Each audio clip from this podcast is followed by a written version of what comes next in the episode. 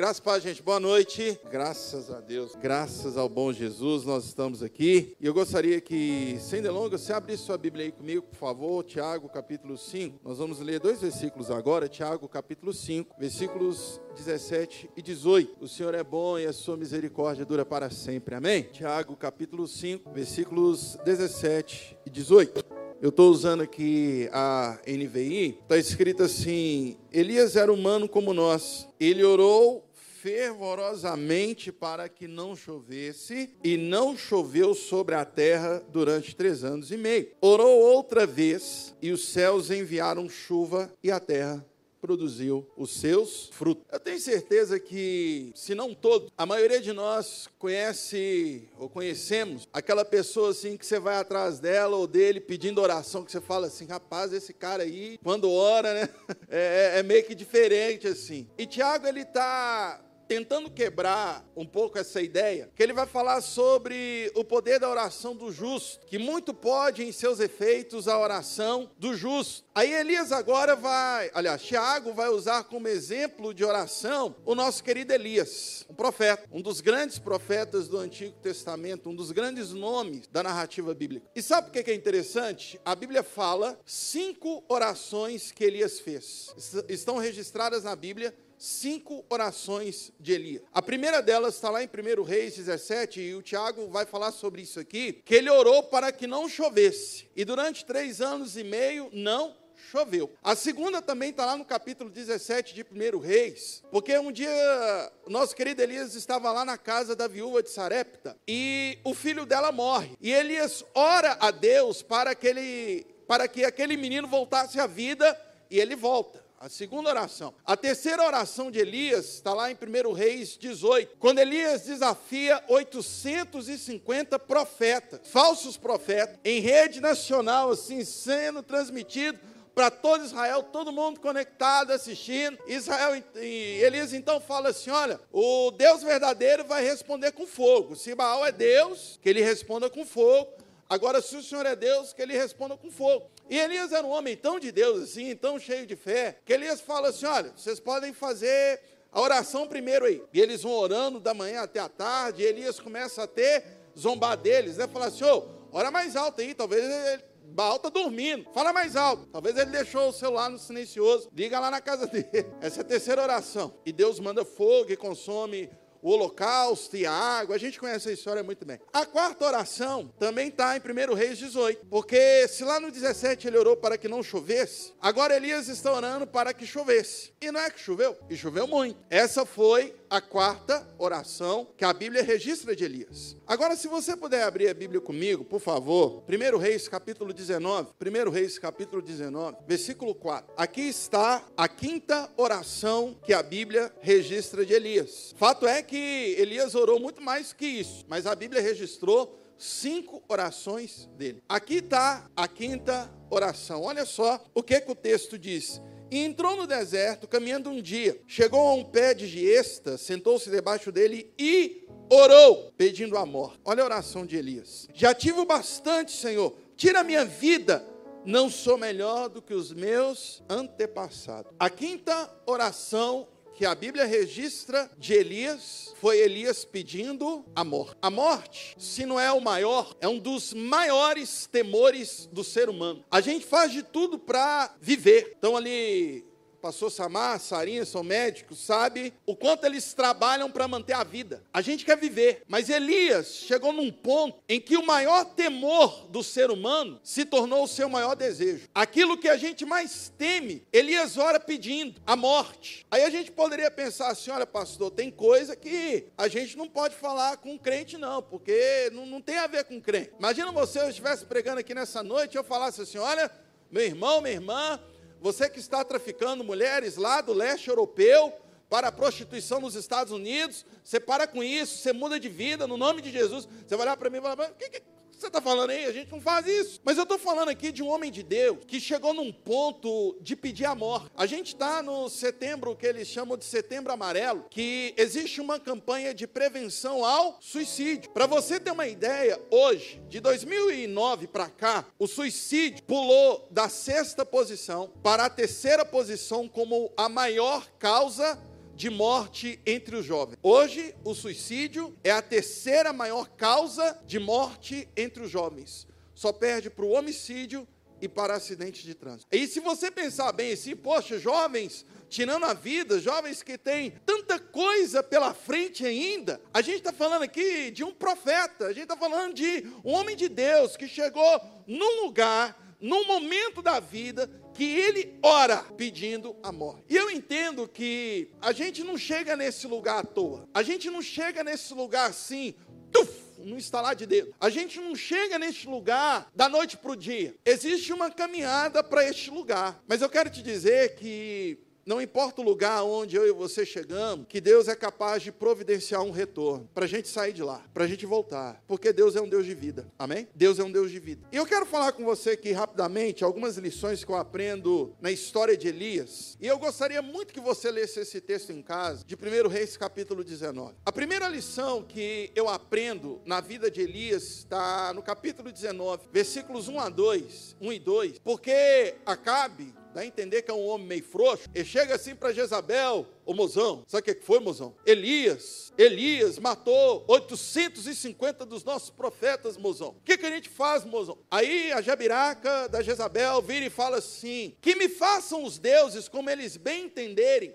Se amanhã eu não tiver feito de Elias, da vida de Elias, o que ele fez, com os nossos profetas. Elias então foge. Sabe uma coisa que eu fico vendo na, na história de Elias? Isso é muito real na nossa vida é que a gente não vive na hype o tempo todo. A gente não vive no topo o tempo todo. A gente não vive no máximo o tempo todo. Ninguém dá conta de viver no máximo o tempo todo. Já viram aqueles filmes assim, tipo Indiana Jones, que a galera tá correndo tal, porque as portas estão fechando? Já viram assim? Aí vem um sempre tal correndo, aí segura a porta assim, aí está segurando, aí fica segurando, segurando, segurando, mas tem uma hora que ele larga porque ele não dá conta. Eu trabalhei na Intel, essa fábrica de processadores de computador, de celulares também, e a Intel ela tinha uma tecnologia muito interessante chamada Turbo Boost. O que era o Turbo Boost? Por exemplo, um processador trabalhava na frequência 2.0. Dependendo da atividade que ele fosse fazer, do processo que ele fosse fazer, ele trabalhava a 2.4.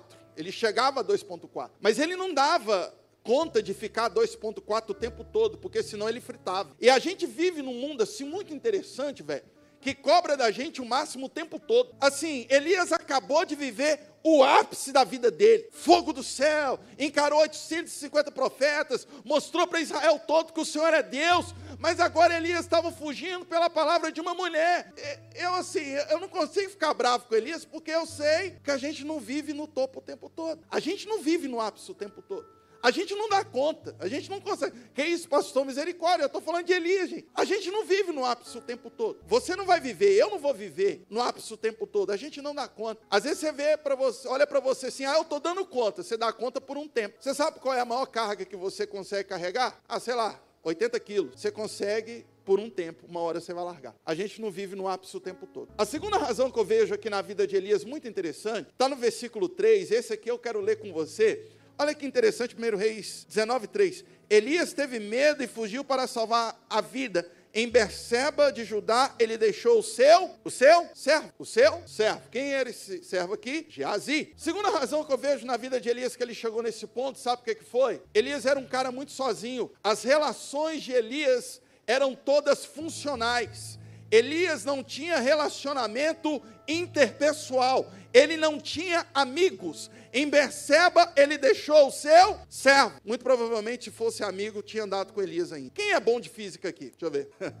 Inocente eu, né, gente? Quem é bom de física? Se eu não me engano, se eu me lembro bem, a fórmula de pressão é força sobre área, não é? Não é isso? A fórmula de pressão é força sobre área. E o que, que eu quero dizer com isso? O apóstolo Paulo escrevendo aos Gálatas, ele vai nos ensinar um princípio muito importante. Vamos carregar as cargas uns dos outros. Vamos carregar as cargas uns dos outros ou a gente precisa aumentar a área para aliviar, aliviar a pressão. O que, que eu quero te falar com isso? tem amigos. A gente vive um mundo de network. Parece que os nossos relacionamentos são todos profissionais são todos funcionais. Quem são os nossos amigos, gente? Quem são as pessoas com as quais nós podemos abrir o coração? Nós podemos falar de coisas totalmente absurdas sem que a pessoa fique, ah, misericórdia estou escandalizado, sangue de Jesus tem poder, eu não quero mais andar com você. A gente precisa de amigos. Até Jesus virou para os discípulos e falou assim: Eu já não vos chamo mais de servos, mas chamo de amigos. E no dia que Jesus estava para ser crucificado, ele estava orando, ele fala assim: Gente, me ajuda, porque a minha alma está amargurada. A gente precisa de amigo, a gente precisa dividir os fardos, a gente precisa aliviar a pressão com os outros. Ah, pastor, mas eu tenho 5K de seguidores no Instagram. Troféu joinha para você. Quantos desses 5 mil aí você pode sentar, conversar, olhar nos olhos, desabafar, chorar? Amigo é aquele que eu posso chamar só pelo nome. Meus amigos não me chamam de pastor Gustavo. Eles me chamam de Gustavo. Eles falam, seu Gu, eu tenho amigos. Graças a Deus. Mas eu quero te falar algo nessa noite no nome de Jesus. Seja você também um bom amigo se importe com alguém. A gente tem a mania, ah, tudo bem, né? A, a, nossa pergunta já é indutiva, né? Tudo bem, né? E aí, tudo bem, né? Tipo assim, fala que tá tudo bem, que eu não tô com paciência para te ouvir, não. Ah, mas o desabafo nas redes sociais. Eu estava vendo uns estudos recentemente mostrando que faz mais mal do que bem você ficar desabafando nas redes sociais. Que o máximo que vai acontecer é as pessoas ficarem com dó de você. Tem amigos. Elias era muito sozinho. A única companhia que ele tinha era profissional, não era amigo. Tem amigos. A terceira lição que eu vejo aqui na vida de Elias, que eu acho muito interessante, o porquê ele chegou nesse ponto, está no versículo 9 e 10. Leia comigo, por favor. Ele entrou numa caverna agora, né? E diz assim: Ali entrou numa caverna e passou a noite, e a palavra do Senhor veio a ele: O que você está fazendo aqui, Elias? Ele respondeu: tenho sido muito zeloso pelo Senhor, o Deus dos exércitos. Os israelitas rejeitaram a sua aliança, quebraram os teus altares e mataram os teus profetas, a espada. Sou o único que sobrou e agora também estão procurando matar-me. Terceira lição que eu aprendo aqui, sabe o que é? Elias entrou numa síndrome que eu chamo de só eu. Só eu. Só eu. Só eu tenho virtudes. Eu sou o único que perseverou. Só eu tenho responsabilidades, eu sou o único profeta, eu sou o único que ainda pode profetizar. E eu estou sendo perseguido. Só eu sofro. Vocês já perceberam, gente, que quando a gente está mal, a gente potencializa o nosso sofrimento e como se só a gente sofresse aquilo? É muito engraçado isso, é muito engraçado. Eu lembro o momento da minha vida assim, eu não estava muito bem, e tudo estava me irritando muito. Aí, sabe uma das orações que eu fiz? Falei assim: Deus, tudo que eu quero é sair da minha casa, ir aonde eu tenho que ir, sem ter que pegar trânsito agarrado. Irmão, parecia que eu abri o portão da garagem lá do prédio. Eu moro em bairro, eu moro aqui no Dona Clara. Assim, parecia que até minha rua estava congestionada. Quando a gente está mal, quando a gente não está bem, a gente acha que é só a gente. Que é só a gente que tem problema com pai e mãe, que é só a gente que tem problema nos relacionamentos amorosos, que é só a gente que tem problemas ministeriais, que é só a gente que tem problema de saúde, que só a gente tem problema no emprego, só a gente tem problema financeiro. Parece que é só a gente. E Elias estava reclamando assim: "Oh Deus, é só eu, eu sou o único. Eu sou o único." Eu sou o único. Talvez você está olhando para a sua vida hoje e você está falando assim, Deus, eu sou a única que tem problema com o marido. Eu fico vendo aquelas irmãs lá na igreja, todo mundo feliz. Eu sou a fulana do Beltrano, eu sou o Beltrano da fulana. Todo mundo feliz. Oh Deus. Só eu estourei o cheque especial. Eu fico vendo meus amigos conversando, ouvindo meus amigos conversando. Aí eu estou investindo tanto no seu quê, tanto em CDB, tanto em fundos de investimento. E só eu estou. E só eu. Irmão, deixa eu falar um negócio aqui. O mundo tem mais de 8 bilhões de pessoas, será que é só você? Elias estava muito mal. E ele estava com a sensação de que era só ele. Mas Elias chegou num ponto em que ele precisava de uma intervenção. O que é a intervenção? É alguém de fora fazendo alguma coisa por mim. É alguém de fora fazendo alguma coisa por você. Sabe o que, que eu fico vendo? Muitas pessoas com quadro de depressão, de ansiedade, com, com vontade de suicídio, essas pessoas chegaram num ponto, num lugar, num tempo, no qual elas não conseguem sair sozinhas. Elas precisam de alguém de fora para trabalhar com elas, para ajudá-las a sair desse lugar. E sabe o que é lindo, gente? Nessa sociedade da performance, onde parece que as pessoas só nos dão valor quando a gente está em alta performance, Deus vai atrás de pessoas e não de resultados. Eu quero te falar aqui nessa noite, no nome de Jesus, que Deus está de olho em você e não nos seus resultados. Uma nação inteira ficou de cara com o que Deus fez através de Elias e falou assim: só o Senhor é Deus, Elias é profeta mesmo. Mas na hora que Elias estava mal, ninguém foi atrás dele, ninguém. Mas Deus foi. Deixa eu te falar algo nessa noite. Talvez você está com esse sentimento que você chegou num ponto em que você olha para você e diz assim: Poxa, eu só sirvo para as pessoas no dia que eu estou dando grandes resultados. Mas Deus é um Deus que vai atrás de pessoas e não de resultados. Deus vai atrás de pessoas. Talvez você entrou aqui nessa noite despedaçado. O Senhor Jesus se apresenta para você aqui nessa noite como uma intervenção na sua vida, para te tirar desse estado de angústia, de tristeza, de depressão que seja, não sei, ele se apresenta para nós. E sabe uma coisa que eu acho muito linda? Três coisas aqui que Deus faz com Elias que eu acho muito lindo. Depois você lê lá, dos versículos 5 a 9. 5 a 9. Sabe o que, que Deus proporciona para Elias? Deus proporciona para Elias um renovo. Um renovo. Porque Elias, quando ele está fugindo, ele chega lá num lugar, ele vai e dorme. Aí vem um anjo, acorda, fala assim: oh, acorda, tem uma comida preparada aqui para você. Sabe uma coisa que eu fico vendo? É que muitas pessoas estão esgotadas. Esgotadas. Como assim, pastor? É, muitas pessoas estão esgotadas. Oh, gente, Elias estava esgotado. Essa é a melhor expressão que define Elias neste momento. Ele estava esgotado. E sabe uma coisa que eu fico vendo? Muitas vezes, o esgotamento acontece antes mesmo da falta de resultado. O que, que eu quero dizer com isso? Às vezes a gente entra num, num patamar assim, que a gente vai indo por inércia, a gente está indo. Como diria o outro, vai fundo, vai fundo. Você sabia que um, um avião, ele consegue planar durante um tempo sem combustível? Aí muita gente poderia olhar para o avião e falar assim: que legal, está voando, mas está esgotado. Sabe uma coisa que um teco-teco e o mais moderno caça têm em comum? É que ambos precisam de combustível. Ambos precisam de combustível. Sem combustível você não decola, sem combustível você não pousa, mas sem combustível você pode até planar. O problema é que quando a gente está voando esgotado, a gente está a caminho de uma tragédia. A gente não está a caminho de um destino. A gente está a caminho de uma tragédia. Mas eu creio que Deus nessa noite nos trouxe aqui para nos reabastecer. Nos reabastecer. Sabe o que, que Deus proporciona para Elias? Pão e água. Elias estava esgotado e ele estava dormindo.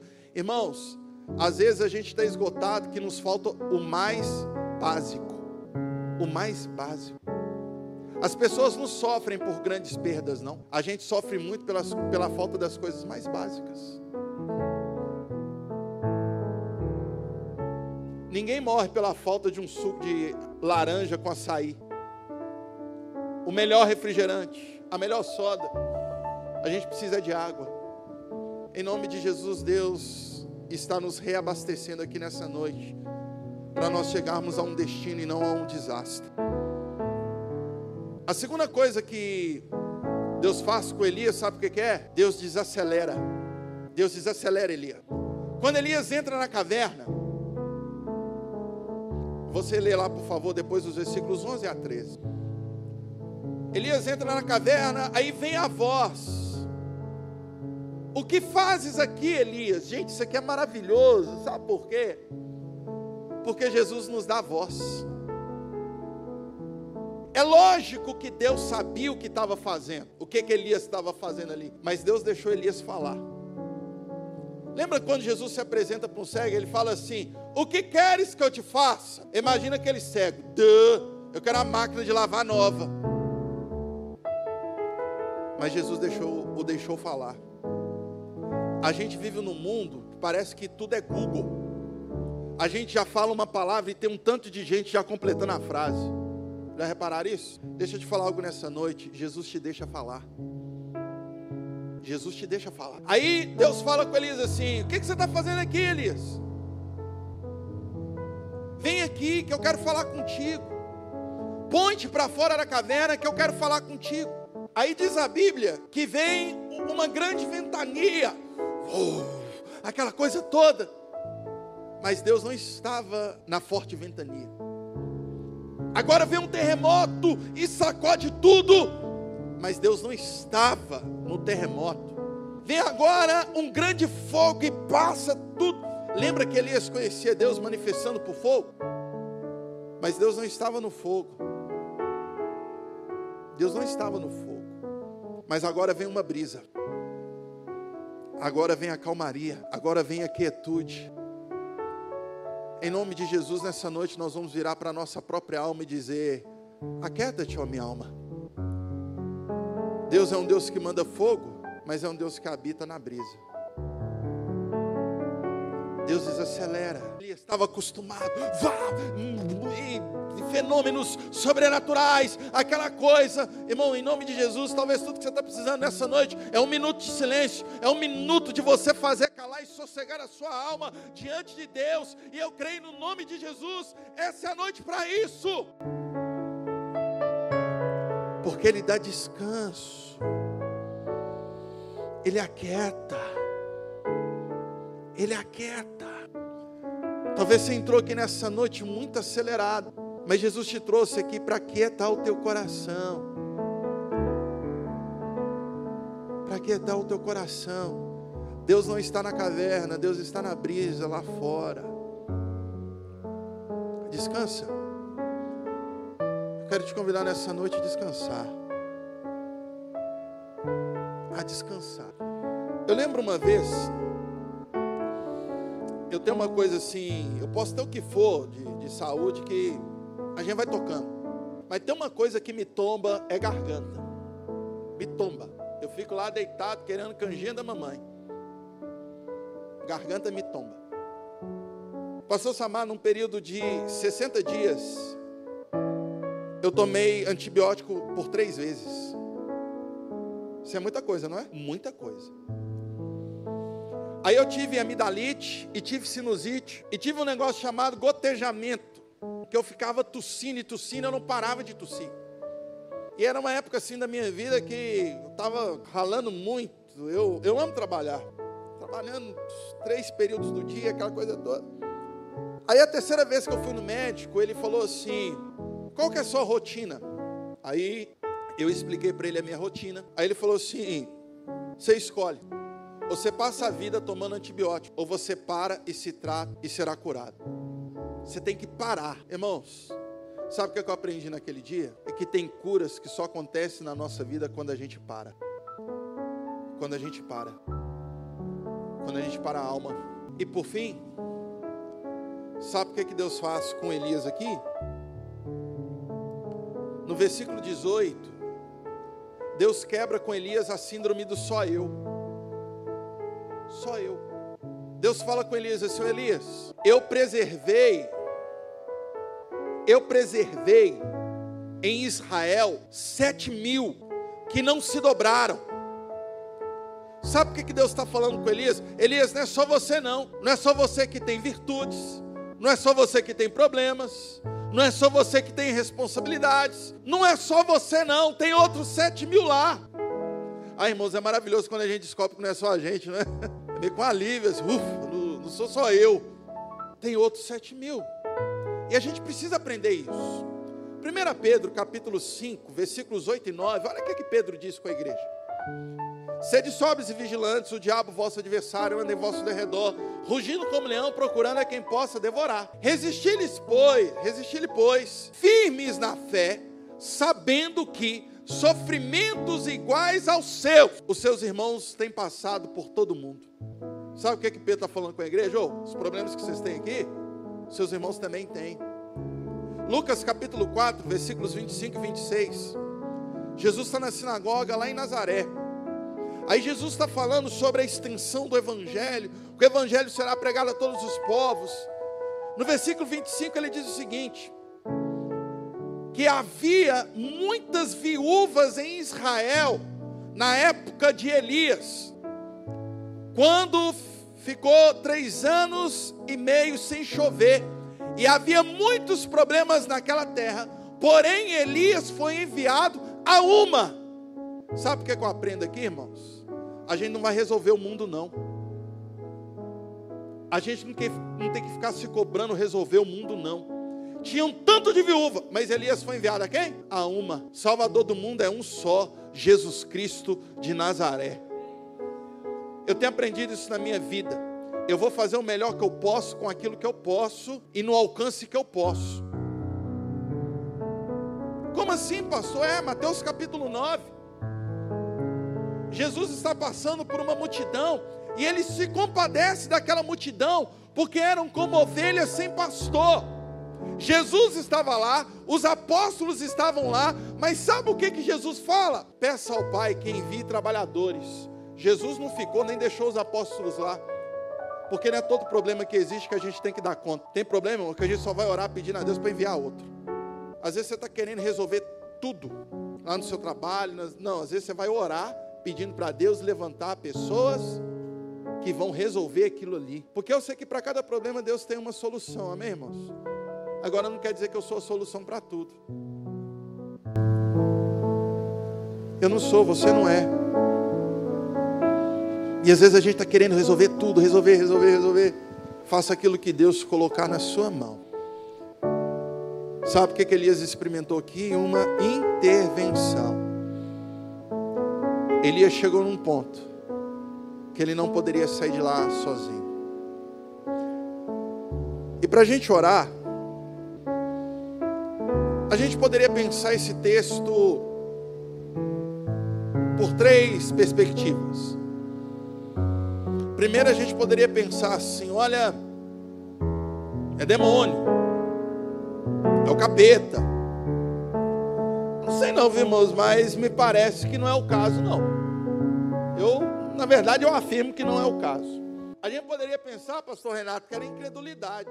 Não, Elias está com falta de fé. Elias está com falta de fé. Elias está com incredulidade. Irmãos, nós acabamos de ler lá em Tiago que Elias era um exemplo de fé. Então eu acredito que não era incredulidade. Aí nos resta a terceira alternativa. Qual que é? A humanidade.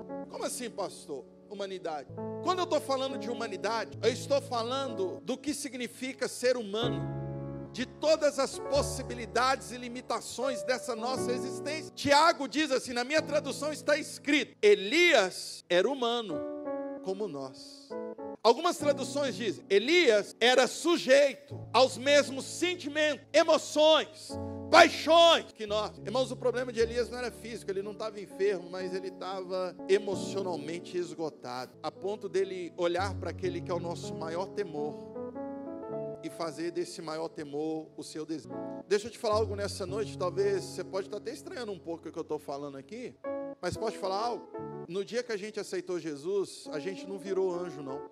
Eu sei que você é um homem de Deus, uma mulher de Deus, mas você continua sendo homem e mulher. Você continua sendo humano. Homens e mulheres de Deus são homens e mulheres. Gente, sério mesmo, de coração.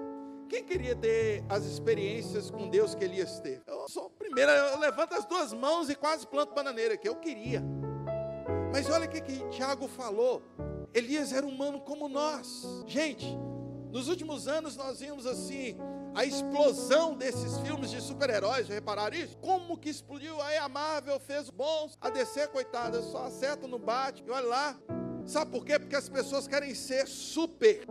Deixa eu te falar algo. Esses dias a Isabel, minha filha de 5 anos, estava perguntando assim: Ó oh, papai, existe mesmo esses, esses personagens? Eu falei: Não existe. Eles são atores.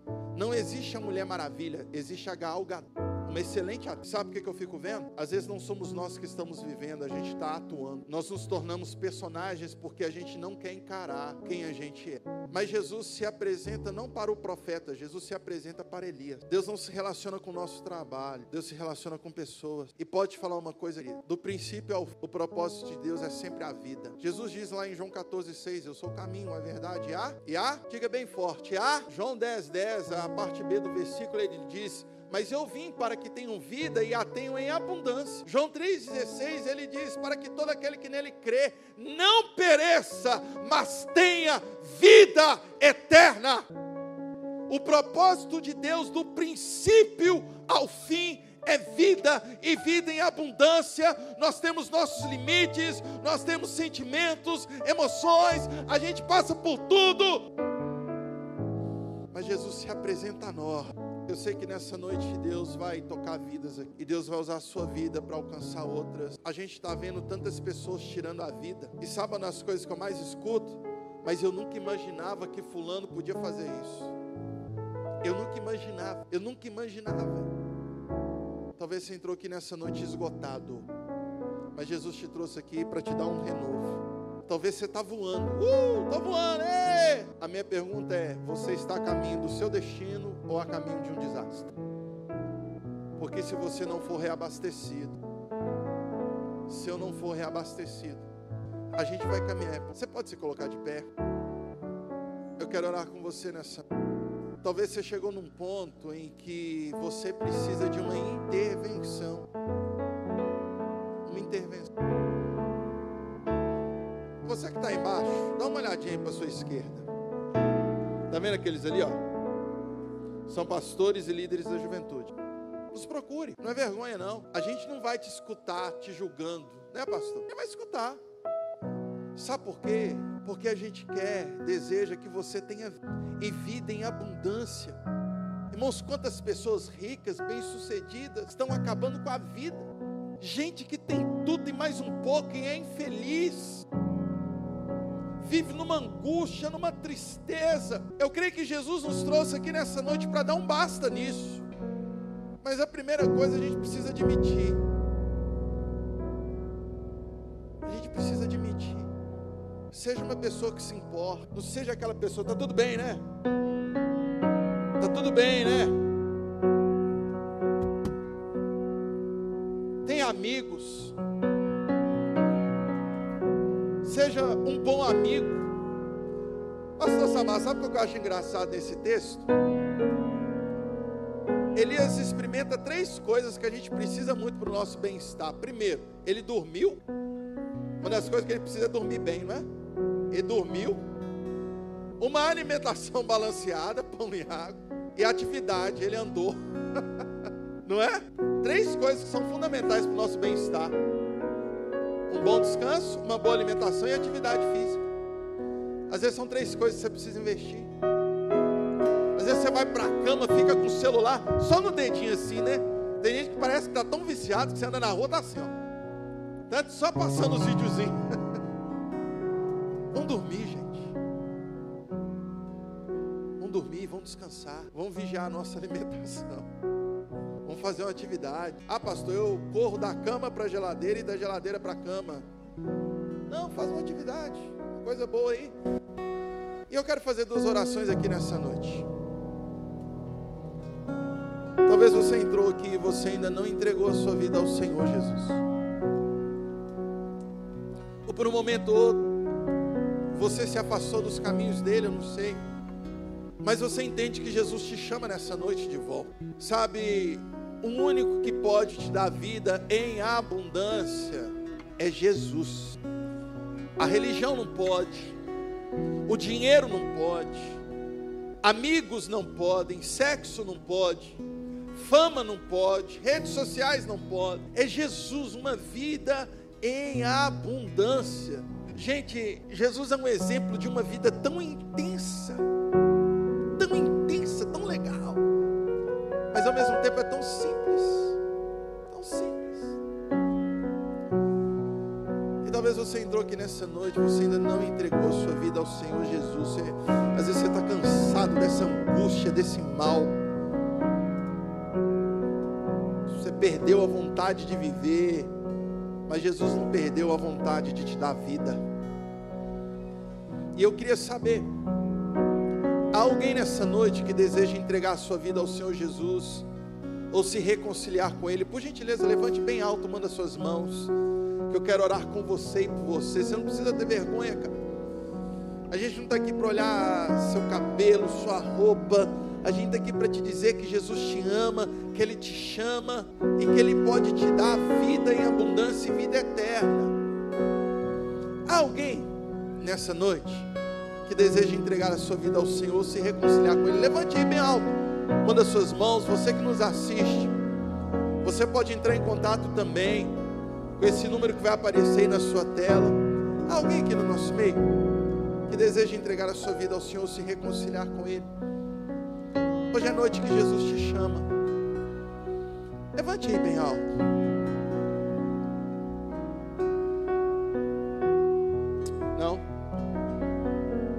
Se fosse teu caso, às vezes você está com vergonha. Você pode nos procurar aqui. Glória a Deus por isso. Glória a Deus. Glória a Deus. Há mais alguém? que nessa vida, nessa noite deseja reconciliar ou entregar a vida para o Senhor. Você pode fazer como essa jovem aqui que está reconciliando com o Senhor. Glória a Deus pela sua vida, hein,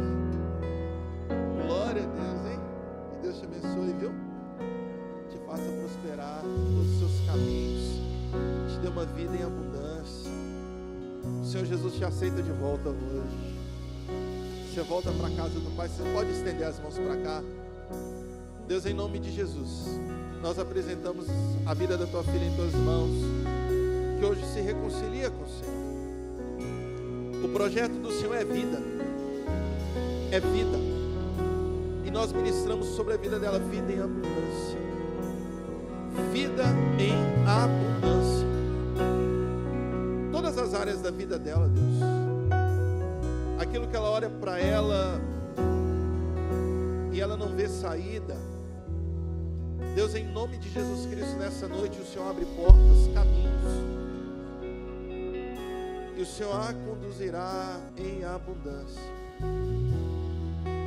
Nós a abençoamos com toda sorte de bênçãos espirituais em Cristo Jesus. Amém e amém. Você pode dar um forte aplauso ao Senhor.